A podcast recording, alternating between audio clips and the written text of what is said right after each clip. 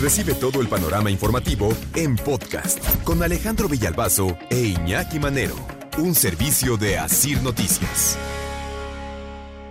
Hola, buenos días. Buenos días. Este, Alejandro Villalbazo del grupo Asir. ¿te Sí. Sí, perfectamente, Alejandro, y acá? te puse los videos. Sí, claro Y que sí. después de la noche te volví a mandar este... Exactamente. Estoy en vivo en el noticiero de 88.9 Noticias. Si quieres yo detengo el micrófono. Gracias. Nada más para que nos cuentes a qué acuerdo llegaste con la Fiscalía General de Justicia de la, del Estado de México para retirar este eh, bloqueo que tenían. Ellos dijeron que, como me dijeron desde la primera noche, que les siguiera dando la oportunidad de detener al asesino.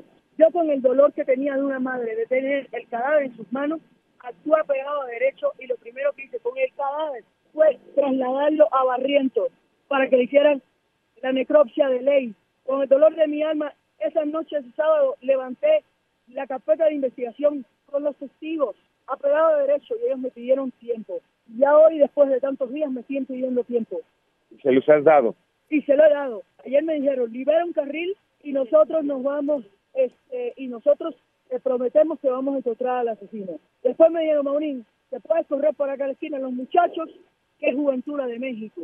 Y yo, México, porque esos muchachos al principio dijeron, no, porque son niños de escuelas privadas de satélite. Cuando empezaron a llegar, porque uno se escapaba para jugar con los de San Mateo no para fútbol. Y cuando empezaron a llegar, todos los niños, todos los pueblos de Naucalpan, ya le cambiaron la visión.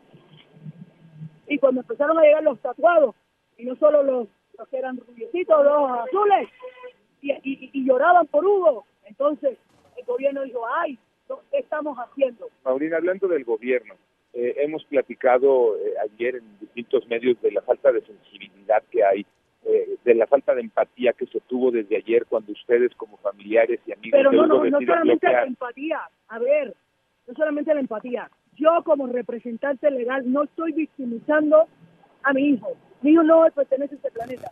Ayer los niños le decían, Flaquito, enseñan a las estrellas a brillar.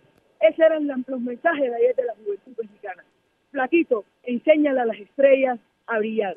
Se puede autorizar a los medios de comunicación públicamente a mostrar todos los videos de Hugo. Hugo no pertenece, Hugo está con Dios. No estoy victimizando más a mi hijo. Quiero que sean sensibles de la situación. Eh, tu llamado a las autoridades en este momento, ¿cuál sería, Maurina? Mi llamado a las autoridades es que detengan al asesino. Es que no hay, no hay, ellos tienen la investigación, tienen todo. ¿Qué más quieren? El problema es que todos los días el problema se va haciendo mayor. Porque los jóvenes anoche se la pasaron mandando mensajes y si los vamos a buscar, ¿qué quieren? ¿Quieren un crimen nacional? Los jóvenes quieren ir a entrar al pueblo a buscar al hombre. Quieren que, que Naucalpan y satélite entrale a, entra a donde están los jóvenes contra asesinos. ¿Ustedes quieren seguir haciendo eso más grande? ¿El gobierno quiere seguir haciendo eso más grande?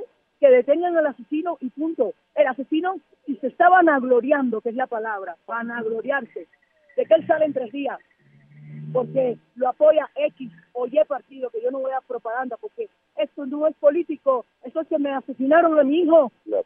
Maurín, eh, para dejarte descansar otro ratito, ayer decías en la noche que estábamos aquí platicando que no has podido eh, ni siquiera llorar a tu hijo. No he podido llorar a mi hijo, no he podido llorar a mi hijo, porque primero me dijeron, señora, fírmeme todos sus documentos y quédese tranquila. Señora, vaya a velar a su hijo. Estoy velando a mi hijo y me dicen, señora, no lo puede cremar, porque necesitamos tener el cuerpo para que si hacen investigaciones haya un cuerpo. Oye, pero es que su voluntad era cremarlo.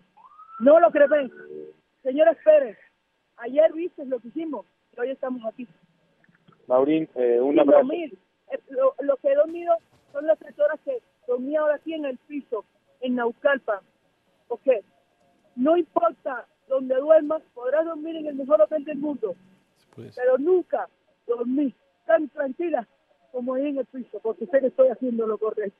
Maurín, un abrazo solidario contigo y con los tuyos. Gracias, muchas gracias. Al contrario.